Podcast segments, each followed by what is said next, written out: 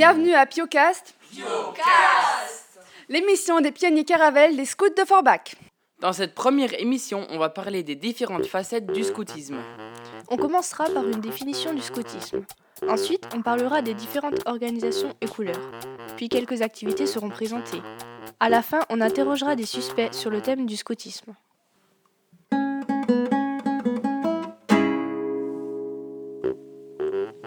Bonjour, c'est Zoé Et Pénélope et aujourd'hui nous allons essayer de comprendre ce qu'est vraiment le scoutisme. Quand on demande à quelqu'un au hasard, on se rend compte que les gens ne savent pas vraiment ce qu'est le scoutisme. C'est quoi le scoutisme pour vous? Euh, pour moi, le scoutisme, c'est le feu de camp, c'est euh, les louveteaux, c'est les chemises à couleur et, euh, euh, et les foulards, puis les chefs euh, qui dirigent les scouts. Mais en fait, le scoutisme, c'est ça. C'est quelque chose qui t'apprend à grandir. C'est aussi un groupe d'amis. Partager, aider les autres, Être proche de la nature, vivre ensemble, l'entraide.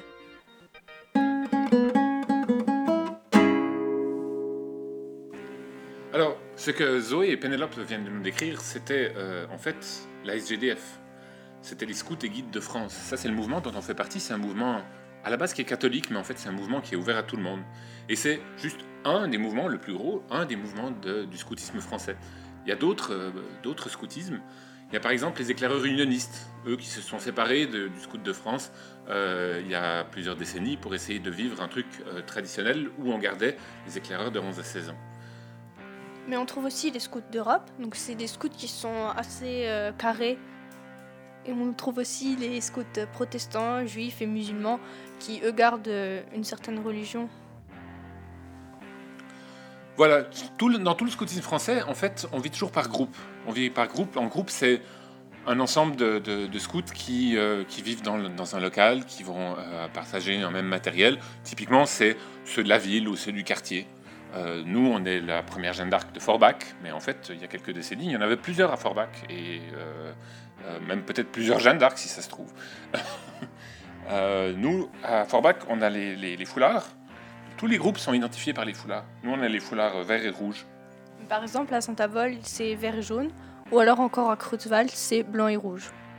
Donc, Ces foulards, on les échange des fois euh, quand on va dans des jamborees, qui sont les, des grands camps où on, se rencontre tout- entre des scouts de partout. On s'échange des bouts de foulards pour essayer de, montrer qu'on a rencontré quelqu'un.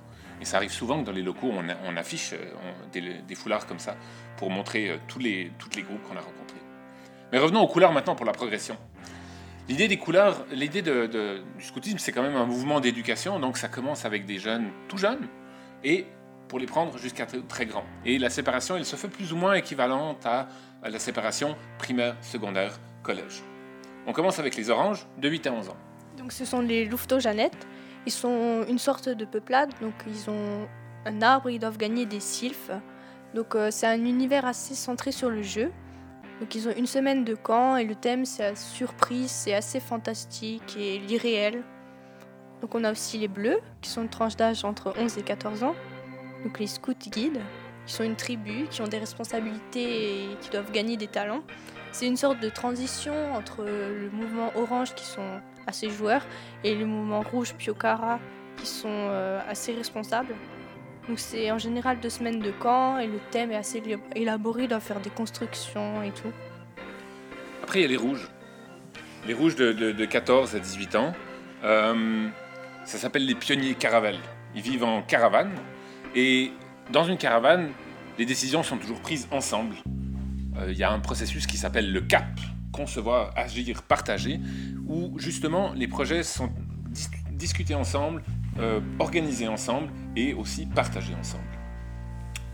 Les, pionniers caravelles, ils ont, euh, ils ont des responsabilités, beaucoup, et ils ont des, des, des chemins de progression. Par exemple, il y a un chemin de progression qui s'appelle vivre avec énergie ou bien vivre avec rayonnement. Ça, c'est sanctionné par des petites pierres du cairn. Les pionniers, ils aiment bien des longs camps, ils aiment bien vivre très intensivement leur camp, et donc euh, il leur faut des longs camps de trois semaines au moins.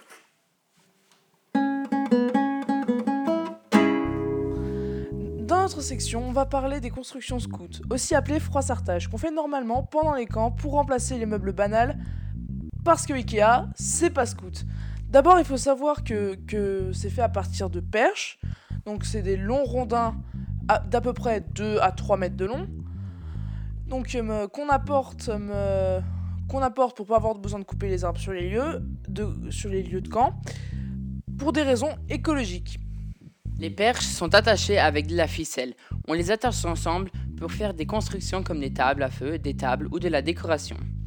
Pour la plupart des constructions, il faut un tripode, une structure de base avec trois perches attachées en haut avec un breulage, un des nœuds principaux pour les constructions. Pour faire une table, il faut deux tripodes et quatre perches pour les bancs et les tables. Pour une table à feu, il faut empiler les rondins pour en faire une sorte de table basse qu'on recouvre de boue pour ne pas tout brûler, car le feu de forêt, ce n'est pas scout non plus. Après, il y a des différents types de décorations, allant d'un paraboloïde hyperbolique, forme mathématique mais aussi très bon en ficelle, à un simple fil à linge. Pour avoir des images, regardez sur le site ou dans les notes d'émission. Pour, pour clôturer euh, notre partie, on, on va vous parler de la fin de vie des de nos constructions Ikea Nature, et plus particulièrement du jeu de craque la ficelle. Une petite merveille d'intelligence qui consiste à forcer sur un nœud comme un bourrin jusqu'à le faire céder, ou en bon français scout, craquer, d'où le nom de craque la ficelle.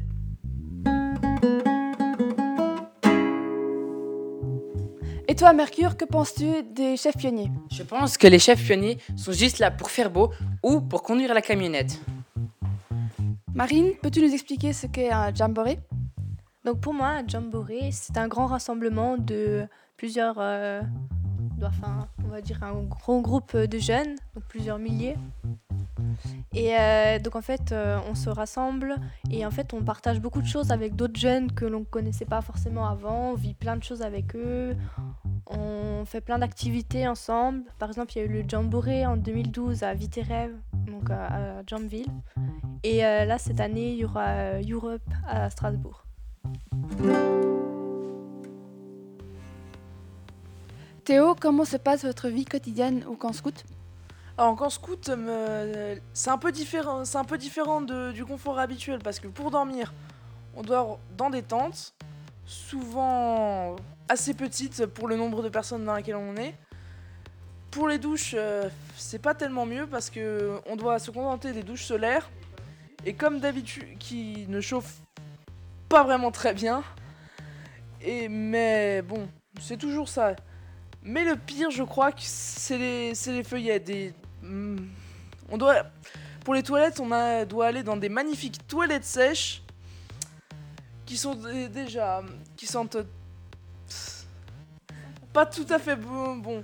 Enfin bref, euh, c'est un réel plaisir de les nettoyer. Paul, quels sont les défis pour les pionniers et pour toi en tant que chef pionnier? Alors, pour les pionniers, on fait plein de défis. Par exemple, on fait des défis du genre qu'il faut faire 150 km à vélo alors qu'on n'en fait presque jamais. Ou bien qu'il faut faire des constructions très très rapidement. Ou bien très belles.